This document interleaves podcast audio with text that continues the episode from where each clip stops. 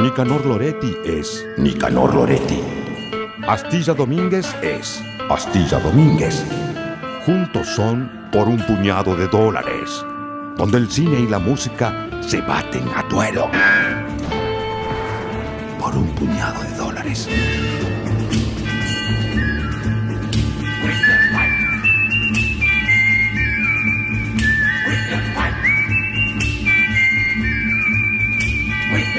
Capítulo número 11 de Por un puñado de dólares, donde el cine y la música se baten a duelo. Hasta aquí hemos analizado y estudiado 10 películas, algunas de ellas clásicas, algunas de ellas no tanto, pero la verdad que cada una tuvo algún tema y una trama para desarrollar, sobre todo en materia musical, más vinculado en su gran mayoría con el rock, como la película que hoy nos incumbe. Pero primero quiero presentar a mi amigo Nicanor Loretti. Hola Juan Pablo, buenas tardes. ¿Cómo estás? ¿Bien? Buenas tardes a todos y todas. Bueno, a la última emisión había sido dedicada a Top Gun, que incluyó una gran participación de Juan Palomino en coros, podríamos decir. Sí, un programa polémico, ¿no? Con Palomino a capela y discusiones picantes sobre el gusto sobre la película. ¿Tenés algún episodio favorito de los que hicimos hasta el día de hoy? Tengo Scarface ahí arriba, pero Top Gun puede rankear, ¿eh? Los escuchás en tu casa, los, los episodios. Muchas veces en viajes, en, En verdad, viajes. viajando. Sí, sí, sí. Un viaje en subte más colectivo a algún lado o alguna combinación lo escucho completo. ¿Sabes que a veces me pasa que me río de lo que decimos y me olvido de lo que decimos? Porque para mí se erosionó eso en la mente. Sí, a mí me pasa lo mismo. ¿eh? El otro día estaba yendo a hacer unos trámites bancarios eh, por el camino escuchando Scarface y me reía como si fuéramos otras personas, digamos. Bueno, hoy tenemos una película que si tenés más de 35 años creo que no hay modo, una de que no la hayas visto y si no la si la viste y no te gusta, estamos en serios problemas. Fuera de mi condado, si no te gusta. Totalmente, roja directa. Directa. No entras, juego con 10. Prefiero jugar con 10 antes que me digas que no te gustan. Y eh, nos definió a, a vos y a mí, digamos, como amigos, y creo que toda esta cuestión de que las películas que hablamos acá son películas que en su gran mayoría nos gustan, en su gran mayoría hemos visto más eh, de una vez, sobre todo eh, también escuchando sus, sus discos o bandas sonoras. Y esta película hay mucho por narrar porque hay algunos temas que nos vinculan a vos y a mí justamente como grandes fanas de las bandas que están incluidas en este soundtrack. Absolutamente bandas que hemos visto en vivo con diferentes formaciones, incluso a veces. Sí, aparte en contextos más que agradables, por decirlo de algún modo. Creo que vimos Over the Edge cantada por Paul Black mal y por Phil Lewis, el Phil cantante Lewis, original, bien. Muy bien. Bueno, estamos hablando de Point Break, la película de 1991 que en castellano se tradujo como Punto Límite. Punto límite en Argentina, le llaman Body en España. Malísimo. Espectacular ese nombre. ¿Te gusta? Los títulos españoles me suelen volar la cabeza, la verdad que a veces le, ponen cosas como que casi cuentan el final, ¿viste? O- Están rechiflados porque aparte es como una película, me imagino a un perrito, así le llaman body. ¿No? La película de, no sé, de alguna mascota. Sobre ropa infantil le llaman Body. Claro, o de lencería. Claro. Ah, muy bien. Eh, Point Break, bueno, peliculaza. Es Se nota que soy poco. padre y vos soltero. Ponerle. Escúchame, eh, Point Break, peliculaza le queda chico para mí. Eso te quería decir que viendo las reseñas eh, y estudiando entre comillas para hoy, uno cae en, en la cuenta de que obviamente yo, incluso encargándome a veces de la faceta periodística y todo eso, es una mentira, es una vendida de humo. No puede ser que esta película en IMDB tenga 73 sobre 100. Tiene que tener mínimo 95 sobre 100. Sí, esas son cosas que pasan a veces con esos algoritmos de internet y demás que entra uno y le pone un punto y le baja todo, ¿viste? Hay películas clásicas que tienen cinco puntos, por ejemplo. No tiene mucho sentido después en el top 100 ves cosas que bueno, ¿qué hace esto acá, no? O en su momento, por ejemplo, la, la mejor película de la historia del cine según IMDb por el voto de todo el mundo era The Shawshank Redemption, que es un archipeliculón, pero no es ni cerca la mejor película de la historia, digamos, en una gran discusión, ¿no? Igual me sorprendiste, pensé que iba a salir Casablanca. No, en su momento estaba Shawshank Redemption. Creo que no está más ya, pero bueno. Pasan nerdeas así, ¿viste? Se estrena, no sé, Avengers 9 y los nerds increíble, 10, 10, 10, 10, 10. De repente en el top 100 está puesto 3 y decís, ¿eh? ¿Quién la dirigió? No me acuerdo, ¿viste? Pero bueno. Bueno, Point Break es una película de 1991 que estimo habrá sido filmada en 1990 como tope. Aprox, sí, sí, sí, sí. Eh, fue una peli producida por James Cameron, el director de Terminator, para su entonces mujer Catherine Bigelow una mina que tiene 60 y pico, todavía es una bomba, mide 1,90 y encima filma como los dioses. Eh, que ya venía en una racha espectacular después de hacer Near Dark, que fue la primera peli que dirigió en solitario. Y Blue Steel, un policial con Jamie Lee Curtis, muy, muy, muy recomendable. Y es una de las mejores directoras de acción de todas. Incluyendo hombres también. Catherine Bigelow está muy arriba. ¿Y cuál, es, cuál fue el papel de James Cameron? Para, en ese entonces lo que tocaba James Cameron lo transformaba en oro.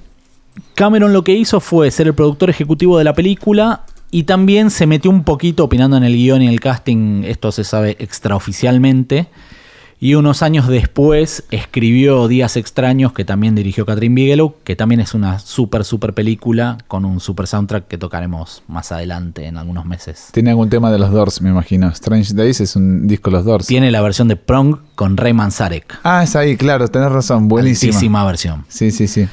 Pero volviendo a punto límite, eh, era un guion de Rick King y Peter E. Leaf que no hicieron tantas otras cosas. En su momento estuvieron por hacer una 2. Hay un guion para una 2 que estuvo por hacerse directo a video, nunca se hizo.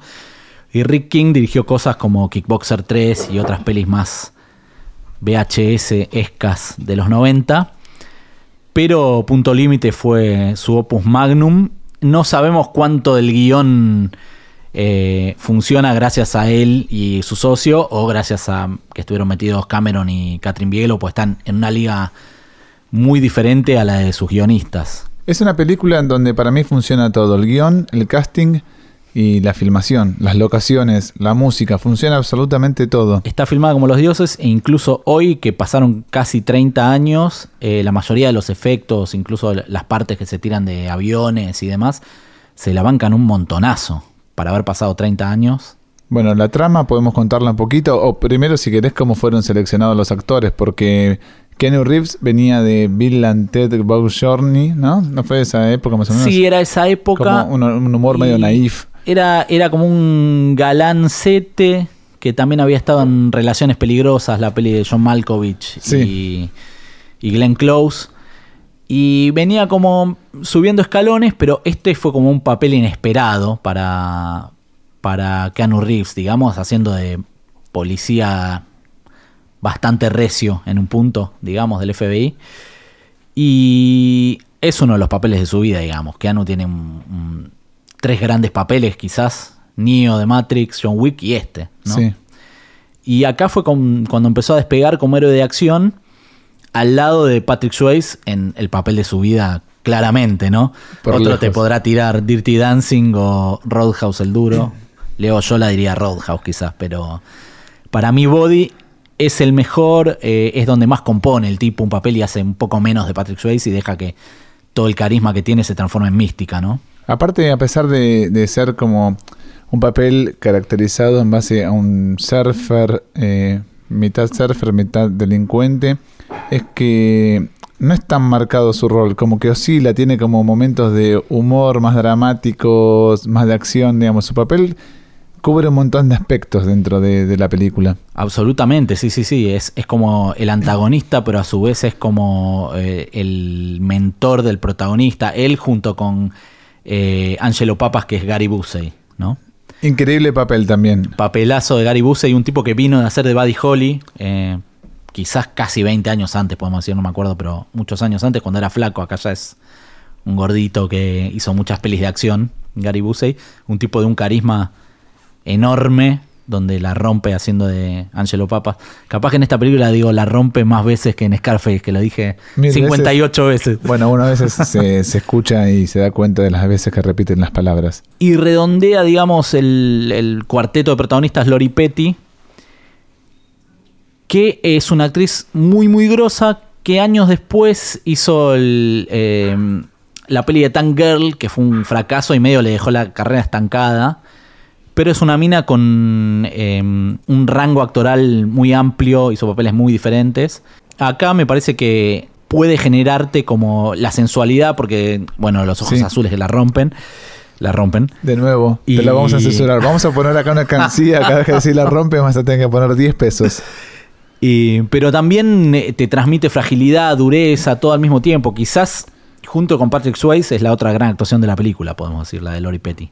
¿Cuánta química que hay entre los cuatro también? Absolutamente, sí, sí, sí, sí, sí. Porque las escenas de amor son muy creíbles. Totalmente, y también crees que ella puede haber estado con ambos, eh, le, le crees ese, como ese trío romántico que se arma, Sí. es súper verosímil, porque también el como el bromance que se da entre, entre Johnny Utah y Body, que es eh, Patrick Swayze, es muy, muy creíble, ¿no? Como la, la amistad de ellos. Y, un- el- las películas donde la relación de amistad de los personajes funciona y es verosímil, casi funciona automáticamente, ¿no? Bueno, ahora sí, metiéndonos tal vez un poquito más en el desarrollo de la película, eh, podríamos decir, capaz que yo te hablo un poco co- por ignorancia, pero me acuerdo, no sé, eh, Batman de 2008, Dark Knight creo que fue, sí, 2008 Dark Knight, comienza con una secuencia similar a Point Break, un asalto a un banco con, no sé si son máscaras de presidentes o algo así, pero como que para mí la escena, ma- si, si vas a volver a hacer algo similar, tenés que superar a Point Break porque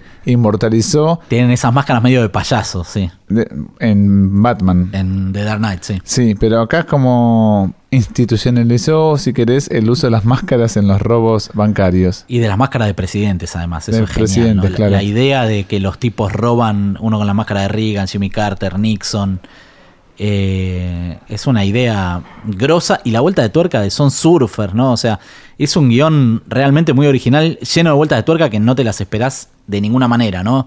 Te lleva para un lado, pensás que los malos son estos. No querés que Body sea el malo, estamos spoileando todo porque si no la No, viste... a contarla bien, entonces eh, la, la idea original que es este que un que Johnny se llama Johnny Johnny Utah es un agente del FBI muy, muy calificado, pero bastante novato, eh, que lo ponen a trabajar en una unidad especial junto a Angelo Papas, un cana eh, muy curtido y con mucha historia, investigando un caso que parece no tener salida, que son los expresidentes, un grupo de asaltabancos que roban con caretas, bueno, de presidentes clásicos norteamericanos y no los pueden agarrar, no dejan ninguna pista y todo lleva a, callejones sin salida. Entonces, Harp, que es su jefe, que es John C. McKinley, John C. McKinley es un actor de carácter secundario muy clásico de Hollywood, hizo muchas películas de Oliver Stone, está en Wall Street, está en Pelotón, eh, donde tiene un rol muy muy bueno. Ya se- Estuvo en Argentina filmando Highlander 2 también. Ah, sí, en, en los noventas. Sí, sí, sí, sí. Ya si estuviste en pelotón, listo, no, no tenés que aclarar más nada. Actuaste en pelotón, se acabó. Sí, Pelotón tiene uno de los mejores repartos de la historia del universo. Por eso, en tu CV tipo actué en pelotón. Fin. Sí, sí, sí, sí. Soy esto. Creo que la segunda película de, de Johnny Depp es Pelotón. Hizo Pesadilla, Pelotón. Listo, maestro. Estás salvado. Y bueno, ahí tenés. Sí. Bueno. Y bueno, Harp eh, los pone a investigar este caso porque Papas le cae mal y el pibe le dice dos frases, le cae mal también. Bueno, anda a estudiar esto, anda a investigar esto de los expresidentes con Angelo Papas. Papas le cuenta a Johnny Utah, resumiendo, que cree que los expresidentes presidentes son surfers porque encuentran restos de eh, cera sexual en, en uno o dos de los bancos mezclada con arena y el tipo le dice esto es lo que se pone en las tablas de surf para no resbalarte. Es su teoría de por qué son surfers. No, después hay otra teoría también, que las cámaras de seguridad captan a Ah, las sí, sí, sí. nalgas. Las nalgas de uno de ellos, de Gromet, el hermano de, de Body. Que se bajan los lienzos, para ejemplificar, o sea, tras haber este, realizado el robo a un banco, Absolutamente. delante de las cámaras de seguridad se bajan los lienzos, se ve la raya del ano, se lo ve como más blanquito en comparación con la columna y todo eso. Entonces Sí, el sí, tipo sí. dice, estos toman sol. Este bronceado es de surfer. Claro. Sí, totalmente. Entonces le dice a, a Johnny, che, vos que sos joven, eh, anda a las playas, infiltrate como surfer y averigua cuáles son los expresidentes. Básicamente ese es el resumen de la trama. Él busca una chica que le enseña a andar en surf, que es Lori Petty, eh, que es una surfer muy zarpada de esa zona, qué sé yo, que resulta ser amiga de la pandilla esta de Body y los pibes, digamos. Donde también está James LeGros, eh, que en esa época era más un galán, después se transformó en un actor más serio, está en Zodíaco y otras pelis. Claro, lo que sucede es que el resto de los actores también están tanto opacados por todo lo que sucede por este cuarteto, digamos. Sí, exactamente. Tiene un muy buen reparto, pero estos cuatro están tan increíbles que yo creo que McKinley está ahí nomás y después, bueno, el resto quedan un poco opacados, exceptuando alguna sorpresa cameos que Ahora hay, vamos a decir. a los que iremos un ratito. Eh, Utah es como un policía incorruptible que está deseoso de, de solucionar este caso, sea como sea, para ganarse el prestigio y la honradez de, de su institución. Sí, absolutamente. El flaco es un ex jugador de fútbol americano que tiene como esa moral eh, indestructible, pero también a su vez eh, la cosa de la juventud de, Claro. de eh, querer la adrenalina, ¿no? Digamos, Angelo Papas es un policía curtido, lo que quiere es cerrar un caso, el otro se mete en todas las que puede, digamos, se manda a surfear sin saber surfear, hay que agarrarse a trompada, se agarra a trompada, si le gusta la mina, le da. Se la come, sí. Exactamente. Bueno, ahí este, se involucra Utah con, en, en la troupe de, de los surfers. Lo que pasa específicamente es que mientras está aprendiendo a surfear, se agarra a trompadas eh, por chocarle la, la tabla a otro surfer que se llama Bunker Wise, el personaje, y le choca la tabla a Bunker Wise. Bunker lo faja y después cuando Utah se está bañando ahí en la playa sacándose el agua salada, viene a fajarlo la banda Bunker Wise, eh, que está compuesta por eh, otros personajes, entre ellos Warchild, que lo interpreta el malo de la peli eh, Cyborg, Albert Pune, que el flaco era surfer de verdad, era campeón de surf. Y también está Anthony Kiddis en esa troupe, El cantante de los Red Hot Chili Peppers. el cantante de los Peppers, y tiene esa escena increíble donde él les dice, bueno, ahora me van a explicar que no tengo que meterme en su playa porque no sé qué, y acá hay una cosa de código de surfers, y Kiddis le dice... No, that would be a waste of time. We're just gonna fuck you up. Espectacular. Increíble, lo dice tal cual, así como dijiste vos. Medio rapeado, medio chili peppers. Sí. Y eh, creo que el negro le dice We're just gonna fuck you up. Eh, ahí se agarran todos a trompadas y es donde aparece Body y se mete en la pelea, lo ayuda a, a Utah porque está solo contra cuatro. Se la banca bastante Utah, parece. Se la banca bastante. El que no se la banca es Kiedis, cobra en toda la película. cobra Co- Acá siempre. lo faja al toque y después en la escena siguiente ya palma de manera patética. Kiedis, eh, vamos a contextualizar también un poquito. En el año 1990-91, cuando este film fue publicado finalmente, todavía no había llegado al estrellato de la mano de los Chili Peppers. Eh, tenía un disco bastante importante a nivel eh, gueto de género, digamos que es Mother's Milk, que tiene buenos temas. Del año Pero Blood 89. Sugar fue después, ¿no? Claro, pero el disco Blood Sugar Sex Magic, donde está Under the Bridge, por ejemplo, ese clásico, o Suck My Keys o Get Away, eh, se editó en 1991. O sea que él estaba en esa transición en ser una estrella. Por ahí acá te pedía 100 lucas y pasaba un año y te pedía cuatro palos. Acá debe haber cobrado 20. Dos mil dólares. Para mí también. Pero creo que Kiddis era hijo de un productor de Hollywood o algo así. Había una historia así, me parece. Él comenzó siendo actor, ¿no? De, de niño. No lo sé. Cuando decían que... Mar- qué data. Cuando Marilyn Manson decían que tenía un historial de actor que no era Pero cierto. el de Manson no es real. El de Kiddis, sí. De Manson decía que eran, que era- decían que era el niño de Kevin Los Años Maravillosos. Claro. Cualquier cosa. Fue, fue una falacia. En cambio, los Peppers tienen un historial con la, con la actuación con Hollywood. Precisamente Flea es el, el Chili Pepper que más ha, ha actuado. En Volver al Futuro, por ejemplo. Claro, totalmente. Sí, sí. Kiddis tuvo, eh, digo, eh, Flea tuvo más carrera, sí, sí. Después estuvo en eh, Lebowski. En Lebowski, sí, era uno de los, de los surfers estos nazis, ¿no? Medio maleta Kiedis actuando, me parece, ¿no? Eh, a mí me cae Zafa. simpático, qué sé yo. Eh, Warchild, que es Vincent eh, ahí me acordé el, el de Cyborg, es más actor, sí, sí. Para surfer es, es más actor que Kiddis, que para, para actor mejor siga siendo músico, eso sí. Igual está bien el papel de Kiddis, digo, la caracterización, porque es un tipo trabado físicamente, musculoso, tatuado, pelo Funciona largo. que además nos venden que esta es la banda que roba los bancos. Claro. Al- algo que huele raro es que son demasiado lumpenes para algo tan sofisticado, pero bueno, en un punto todo cierra, están vendiendo drogas, tienen una casa donde están llenos de chumos, no sé qué, entonces eh, eh, Johnny y Angelo Papas flashean que esta debe ser la pandilla, son cuatro como los, o, cinco como los expresidentes, cuatro, son cuatro como los expresidentes, todo. Entonces eh, arman como una redada para ir a arrestarlos. Eh, Harp les dice que es una gran estupidez esto de los surfers, pero ellos van igual. Y bueno, les dan la orden para poder hacer la redada. Y ahí se pudre todo, se cagan a tiros, muere Bunker Wise, eh, Kiddy se pega un tiro en el pie.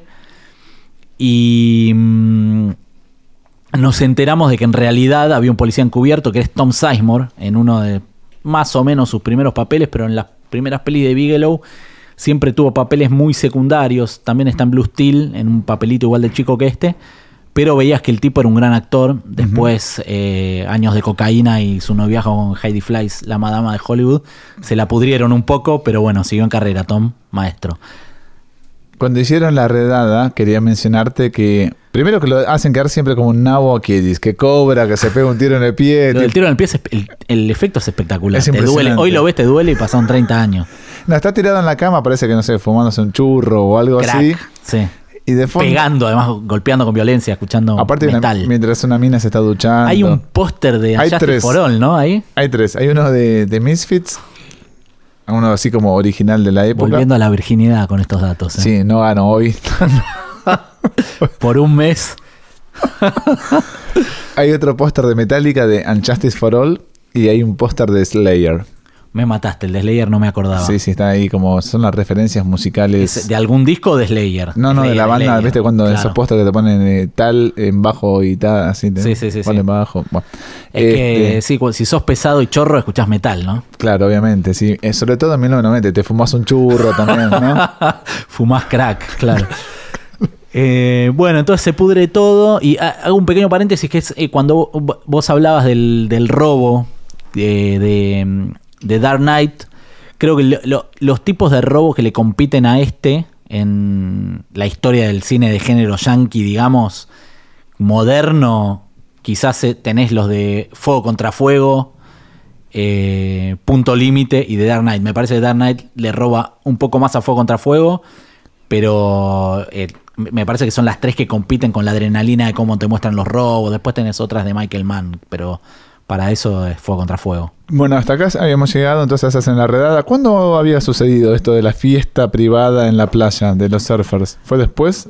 No, había sido antes. No, no, eso pasa antes. Eh, en Body lo invita a la fiesta a, a Johnny después de agarrarse a trompadas con estos chabones, cuando le cuenta, che, este se llama Bunker Wise, el otro es Warchild, son unos quemados, pues no entienden eh, esta cosa metafísica del surf y ta, ta, ta, ta, ta, venía a una fiesta en mi casa y le dice, trae a Tyler, que es eh, Lori Petty.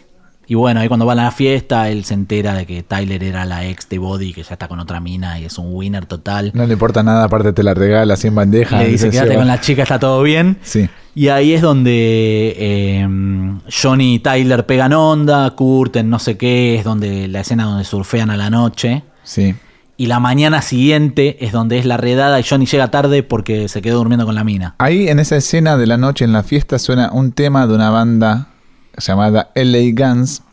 Que Absolutamente. LA Guns es la banda que se, podríamos decir que se formó eh, como contrapartida de Guns N' Roses. Guns N' Roses toma el Guns de Tracy Guns, que era un guitarrista amigo de Axel Rose, y lleva el Roses de Axel Rose. Entonces Guns N' Roses.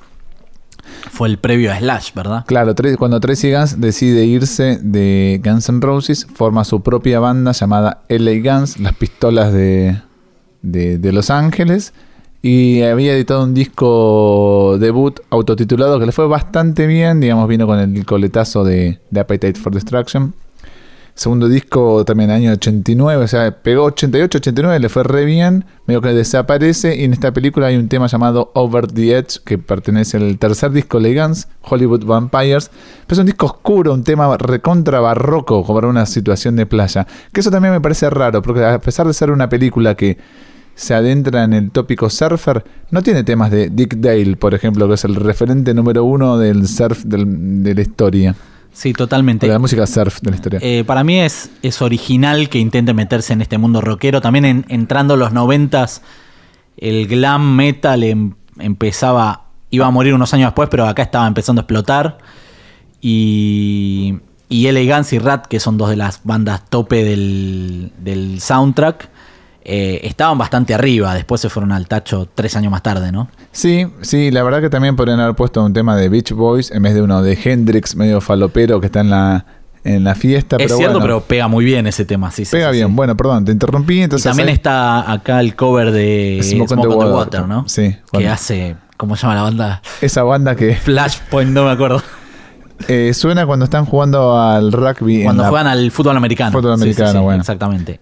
Bueno, entonces estábamos ahí con la redada que generó una interna policial. Es la redada, se pudre todo porque Sizemore estaba, estaba infiltrado y justo le iban a decir eh, dónde compraban las drogas eh, estos reventados y bueno, Johnny les arruina todo, entonces eh, Harp le pone los puntos y casi lo saca del caso. Pero siguen igual investigando todo porque son policías de oficio, Johnny Utah y, y Angelo Papas. Y todo va llevando de a poco a que Utah se dé cuenta que en realidad sus amigos, eh, comandados por Body, alias Bodhisattva, eh, son los verdaderos expresidentes. Sí. Y esto lleva al tercer acto de la película, no la vamos a spoilear toda, ¿no? Pero sí hay un momento donde, eh, siguiendo a Body y su gente, luego de un atraco al que Johnny llega eh, con Angelo justo en el momento que está ocurriendo, está una de las mejores, de las mejores persecuciones de la historia del cine, podemos decir. Sí, tranquilamente. Persecución a pie. Te dije que para mí está palmo a palmo con, con la de los Blues Brothers, ahí nomás. La persecución de Blues Brothers con el, con el patrullero y todo eso, está palmo a palmo con, con esta persecución. Otra que es- película que pide por un puñado de dólares, Blues Brothers. eh. pide también, es verdad. Enorme con ellos dos y Belushi como cantaba. Eh, bueno, Pero eh, bueno, volviendo a esto, sí, Bigelow filma acción como muy pocos. La verdad que evolucionó muchísimo desde Near Dark para acá. Near Dark era un western de vampiros, Blue Steel era más un policial y acá fue acción a todo trapo y ella se la banca al lado de los mejores directores de acción del cine. Eh, podemos ponerla al lado de Walter Hill y Sam Peckinpah y no pestañás. la secuencia, cómo está intercalado, las ideas que se desarrollan en esa persecución. Cosas que dos. pasan. En un momento le tira un perro, atraviesan ventanas, todo súper realista, hecho con stands Sí. de verdad, ventana que se rompe de verdad, cero computadora, espectacular. Aparte, previamente se había desarrollado una persecución en autos. O sea, ellos lo, lo persiguen con el. No es un patrullero, sino estaban de encubiertos, pero bueno, los persiguen eh, con, con los autos y después pasan a la motriz este, físico. Exactamente, sí, sí, sí. Incluso eh, Johnny se tira arriba del otro de Body en una estación de servicio con fuego y se tiran arriba del fuego. Impresionante. Cosas que no ves en las películas de hoy. En Rápido y Furioso que le robó todo, no, es- no está esto. No está, tampoco está, me imagino, con el surtidor de la estación de servicio que le pone un cipo y incendia un auto. El plano de él con la máscara de Reagan y, y el surtidor prendido a fuego es. Es arte, sublime. Sí, arte sí, es puro. terrible. Pero me parece que hay- una confianza en esos momentos de que todo va a salir bien y de que está saliendo efectivamente todo bien y que todo suma al producto final.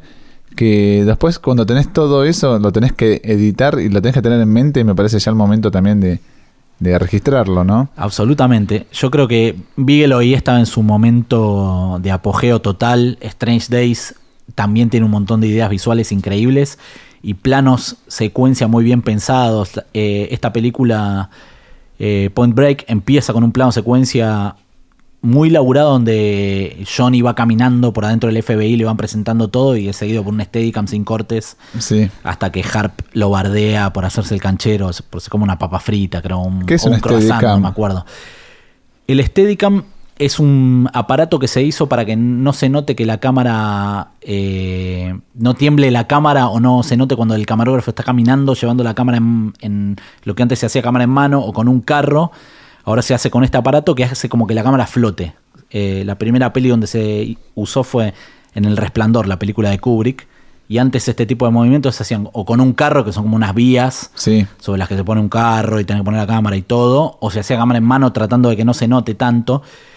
Y el Steady lo hace fluir todo como eh, pareciera que la, la cámara está flotando sola, ¿no? Es como un corset que te pones. Claro, es como una especie de corset que te pones con todo un brazo mecánico. Sobre ese brazo eh, va, va la cámara, pesa como la puta madre y no es tan fácil de usar. Eh, uno lo ve y dice, bueno, te ponen esto y haces lo que querés, pero no, no sabes usar bien un Steadicam y se te mueve todo. Pero los profesionales eh, la tienen re clara. No me acuerdo quién lo hizo en esta película, pero en Strange Days lo hace Jim Muro, que fue como el capo del Steadicam durante 20 años en Hollywood más o menos. Y Strange Days tiene todavía mejores planos secuencia que, Punto Límite. Son como películas un poco hermanas también. Bueno, por eso, volviendo a la persecución, este, está recontra bien editada, ¿no? O sea que, que se sostiene y te mantiene en vilo constante. Funciona incluso hoy, 30 años después, donde muchas películas las ves de los 90 y la adrenalina del cine 2019 le pasa por encima. Y Punto Límite todavía se la banca. Es tan clásica que tiene homenajes en otras películas. Eh, siendo la más nerd directa Hot Fast de Edgar Wright, donde además de homenajear muchas películas de acción, tiene un momento donde el protagonista cree que su mejor amigo es parte de la banda de villanos y se tira al piso y dispara hacia arriba, gritando igual que punto límite. Y el plano es igual, y bueno, hay momentos donde miran punto límite en la tele, o sea, es un clásico al nivel de que en otra película te muestran personajes mirándola. Claro, llegaste al punto, para mí uno de los puntos más claves en este film, que es cuando se termina la persecución, Utah lo tiene a punto justamente a, a Body para dispararlo, eh, para, para si quiere matarlo, exactamente. Y, dispara al aire. Decide, decide, dejarlo con, con, vida. Sí, exactamente. O sea que te habla de un, ya había generado un vínculo de cariño entre los dos. Está ese plano de la máscara de Reagan con los ojos celestes de Patrick Swayze atrás, un primerísimo primer plano, y el otro se da cuenta antes no quería creerlo, pero este es Body. Y bueno, ahí decide no atraparlo. Sí, bueno, ahí Body se da cuenta que es Utah y lo comenta a sus laderos. Sí, todos dicen hay que matarlo. Y bueno, todo lleva a que eh, Johnny los persiga. Le, en verdad lo van a buscar a la casa eh, después de una noche con Tyler cuando ella se da cuenta que él es policía. Sí. Que aparte él, él tenía la oportunidad de contárselo, no se lo contó y ella descubre le mintió mal ahí. Descubre su placa del FBI, un boludo, ¿no? La dejas ahí a la vista de tu novia. Estás medio lento, Utah. Sí, o muy conveniente del guion, pero bueno, cosas que pasaban en los noventas. Y mm, bueno, ella lo descubre, le dispara el colchón, le dice, sos un mentiroso, lo deja y al otro día caen los expresidentes a buscarlo y se lo llevan a tirarse en paracaídas. Eh, ahí es donde, después de saltar en paracaídas, lo hacen acompañarlos a un robo, el último robo que van a hacer. Y Body decide ir a robar la bóveda, algo que nunca hacían, solo robaban las, las cajas que estaban ahí, ahí nomás a mano. Deciden robar la bóveda, se pudre todo, hay un tiroteo. ¿Y ahí spoileamos el final? O... No spoileamos el final, ¿no? Ah, ok, ok, ok. Eh, se pudre todo, hay un tiroteo. Y bueno, viene eh, luego otra de las grandes escenas de, de Point Break, que es cuando eh, él tiene que perseguir a Body tirándose el avión sin paracaídas, digamos. Bueno, eh, para mí es fundamental que lo hayas destacado, porque si hablamos a nivel general de la película de persecuciones a pie, en auto, en tabla de surf y hasta incluso en el aire. Sí, sí, y con escenas de paracaídas que las ves hoy y con stands de verdad, gente que se tiró, en eh, se tiró en, paracaídas, filmados desde otro avión, poca pantalla verde poco eh, poca retroproyección, excepto momentos con los actores. Mucha realidad, decir. Pero mucha realidad y muy bien filmada por Catherine, que tenía un ojo eh, ahí nomás con el de su entonces marido. Acá tengo la edición en DVD norteamericana de, de la película, tengo delante mío. Y en la contraportada, lo puedes leer ahí, Nicky, dice 100% pura adrenalina. Y es así, un poco es un viaje adrenalínico de, sobre todo de Body. Me parece que es un tipo que le gusta llevar todo hacia los extremos. Sí, es así. Para mí la peli se sostiene mucho en que todavía logra transmitirte esa cosa de, del, rush que le dicen los yankees, ¿no? Eh, en las persecuciones, en las escenas de acción y también porque tiene un montaje bastante moderno para aquel momento, ¿no? ¿Cómo puede ser que un tipo con, 25 años como Keanu Reeves haya resultado tan em, acorde a este papel? Porque por ahí hay veces que uno espera algo, algo de, este calibre de, actores de mayor trayectoria, no sé si me explico. Sí, sí, claro. Yo creo que Bigelow siempre tuvo mucho ojo para el casting, eh, lo tuvo en Near Dark, eh, lo tuvo en Blue Steel, lo tiene acá, lo tuvo mm, años después cuando hizo The Hard Locker. Y, y en casi todas sus películas tenés como alguna perlita, el descubrimiento de algún actor. Eh, The Hard Locker fue la película que puso en el mapa Jeremy Renner. Y aunque ya venía siendo un actor un poco visto, qué sé yo, como Keanu Reeves, alguien dijo, agarremos a este que eh, está un poquito conocido, pero acá la rompe, ¿viste? Como que tiene ese ojo y creo que lo tuvo acá. Lo de Patrick Swayze es lo mismo, darle ese papel que es y no es el villano eh, fue un golpe maestro. Tan es así que cuando vos ves la remake, que está llena de buenos actores, no tiene alma. No quiero ni hablar de la remake. Mirá lo que te digo. Me parece paupérrima, deplorable. Una de las peores cosas que he visto en mi vida. No sé por qué, aparte innecesaria innecesaria, todo el mundo la odia y encima después de Rápido y Furioso, que básicamente copia la trama idéntica de Punto Límite, poner las películas una al, lado, una al lado de la otra y son iguales hasta el final mismo. Y eso implica que Punto Límite es tan buena que la copias igual y tenés una franquicia de 10 películas que fue Rápido y Furioso. Sí. Y la remake no funcionó, creo que primero porque Rápido y Furioso ya lo había hecho antes. Y después porque hicieron algo demasiado dark, moderno. Y yo creo que le sacás el surf a punto límite, perdés un montón. No, son tipo, no es solo adrenalina subir una montaña. Sí, aparte ya comienza así con la montaña. No, flaco, ¿dónde está la playa? Claro. sí, me pone de mal humor, maestro. Es como que alguien entendió, tipo, che, no, estamos en 2015, es un mundo oscuro, así que no vas a la playa. Mentira. Sí, sí, que es necesario. Bueno, me imagino que habrá generado algo de guita y todo eso. Obedece estrictamente tal vez a eso. Yo creo que la apuesta, creo que fue Fox, la apuesta de Fox fue tipo, bueno, como Rápido y Furioso la pegó, agarremos al director de fotografía de Rápido y Furioso, pero que dirija esto y con actores buenos, Edgar Ramírez está alto actor, eh, Luke Bracey, em, y no funca porque me parece que es prefabricada. Eh, la punto límite original fue una apuesta, tenías a James Cameron atrás diciendo esto va a funcionar, un casting mágico. Y ya cuando te lo dan todo masticado, viste, bueno, pongamos a este que le va a gustar a las minas, la montaña, porque ahora lo que va es la montaña, no el surf. Y ya no fue el camino correcto, ¿no? Ahora quiero cerrar por lo menos mi parte de, análisis de esta película, que los Oscars son una careteada, porque Patrick Swayze se merecía el Oscar.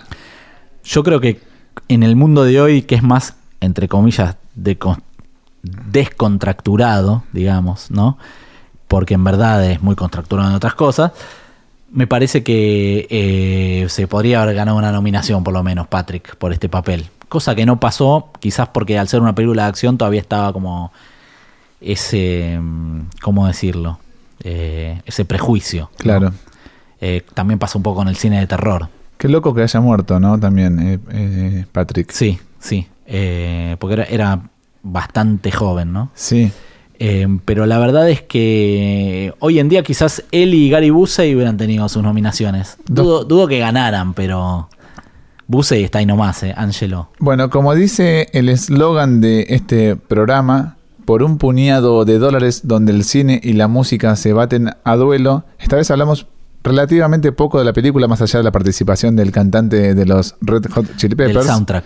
Claro, vamos a hablar un poquito de lo que es el soundtrack, pero como a grandes rasgos, porque por ejemplo está Sheryl Crow antes de, de hacer realmente popular. Sheryl Crow en Estados Unidos es una número uno total. Está el tema Seven and Seven Is, que es un tema original de Love que faltaban 2-3 años para que los Ramones la interpretaran en Acid Eaters. 7 y 7 es, así se tradujo en castellano. Está Public Image, que es la banda de Johnny Rotten, eh, Peel, que para mí no tiene absolutamente nada que ver. Peel, Rarísimo que esté acá. Con, una película Surfer. Concrete Blonde, que también es una banda super dark, oscura. Siempre me gustó el, nombre de esa banda. Concrete Blonde, la rubia de, de cemento. Y me gusta mucho el tema I Will Not Fall. Me encanta ese tema, porque aparte es uno de los que más suena en la peli. Lo dejan como un ratito, como 40 segundos. Sí, sí, que es cuando él está aprendiendo a surfear y conoce a Tyler. En esta versión en DVD que tengo delante mío, te decía Nicky, la vi la peli con subtítulos en inglés y traducen mal el tema de Elegance, que se llama Sobre el Límite o algo así. Y ellos lo traducen, este, ya, fue superado, Over It. Y el tema se llama Over the Edge. Claro. Pero no me quiero ir sin que suene otro tema en el, en el episodio. Mi favorito de este soundtrack. Me sorprendiste. Pensé que ibas a decir Elegance porque es una banda que nos une tanto, que hemos visto en vivo y que nos hemos regalado discos el uno al otro. Tenemos una foto escuchando Over the Edge en vivo. Con Phil Lewis. Vos con una botella de una cerveza. Eh, el tema número uno de, de la banda sonora editada físicamente se llama Nobody Writes for Free. Es de la banda Rat, una banda que hizo su carrera y se, se inmolaron demasiado rápido los, los Rat, porque es una banda casi originaria de, las, de la escena Sunset Strip de Los Ángeles, desde donde surgieron, por ejemplo, Motley Crue, Guns N' Roses. Guns. Eh, y ellos este, editaron su disco debut creo que en el año 84, pero para acá, para o- 91, ya casi estaban de última. ¿Qué falló? ¿Se vendieron demasiado al glam? Eh, ¿Faltaron ideas? Faltaron ideas, muchas drogas. Si ves, este tema tiene video oficial. Es el único tema de la banda sonora que tiene un video este, especialmente de- eh, realizado para la ocasión. Esto significa que está la banda tocando en el medio del desierto y hay como intercaladas imágenes de la película. Fíjate que falta un guitarrista, que es eh, Robin Crosby, que es el guitarrista que terminó falleciendo muchos años después eh, a causa de una sobredosis de heroína. ¿Cuánta gente se llevó la heroína en el Sunset Strip? eh? Tremendo, sí, sí, y en muy poco tiempo. Eh, y el tema, la verdad que es un temazo, pero para mí no va acorde a la época. Estamos hablando de meses previos a que Nirvana eh, rompiera los charts con Nevermind. Sí, sí, sí, sí, sí. Es más, Singles estaba ahí a la vuelta de la esquina. Singles estaba a punto de salir, Alice in Chains ya había sacado su disco debut. Mm, se venía otro vuelo musical, otro ritmo musical. Y no sé si queda tan bien toda esta música en la playa, pero bueno, como a mí me gusta, yo te digo que sí. A mí Nobody Rise for Free me rompió la cabeza ya en aquel momento, cuando él tira la placa del FBI, cae al agua y se escucha al comienzo. chan, chan, chan, Es increíble. Eso tiene mucho chan, rat. chan, chan, Lo podemos chan, escuchar ya mismo, chan. ¿te parece? Ya mismo.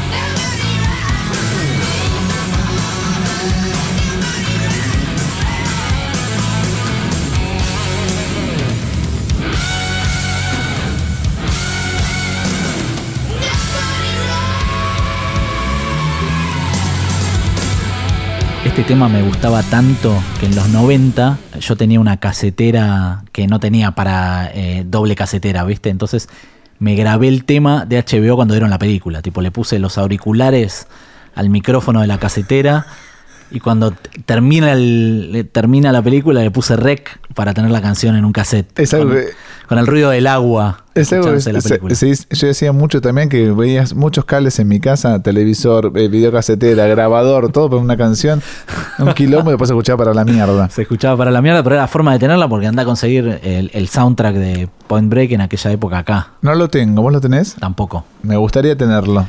Y hay una edición brasileña en vinilo, vi. No se consigue mucho en vinilo, pero está en la edición brasileña. Tentador. La verdad que tampoco ayudó mucho la carrera de Rat. Viste que a veces que, siempre lo hablamos en las películas anteriores que, que habíamos analizado, que generalmente las bandas sonoras, o, algunas de las bandas más características al menos, están a la altura del film.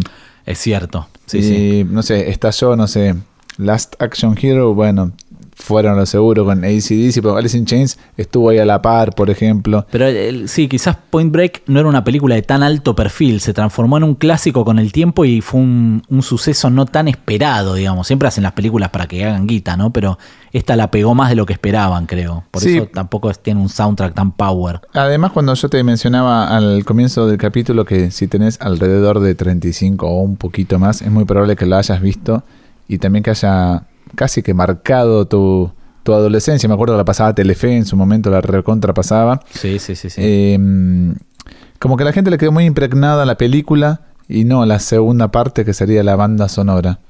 Totalmente. Yo dudo que mucha gente se acuerde de Rat y Nobody Rides for Free. Por ejemplo, sin ir más lejos, faltaba también muy poco, no sé, para que Wayne's World este, volviera a traer a colación a Queen con Bohemian Rhapsody. Entonces, Absolutamente. cada película ya tiene como su tema emblemático. En los 90 más o menos se dio de ese modo. Sí, sí, sí, sí, sí. Totalmente. Wayne's World también es tentadora, ¿eh? ¿Cuál querés hacer la semana que viene? Wayne's World. Vean Wayne's World 1 y 2, que la semana que viene la analizamos aquí en Por un puñado de dólares. Ha sido un placer nuevamente, Nicky. Igualmente, amigo, siempre. ¿La pasaste bien? 10 puntos. Bueno, pues vamos a volver a ver entonces Wayne's World 1 y 2, que hay mucho por hablar, mucho para contextualizar y creo que mucho para rockear además. Sí, señor.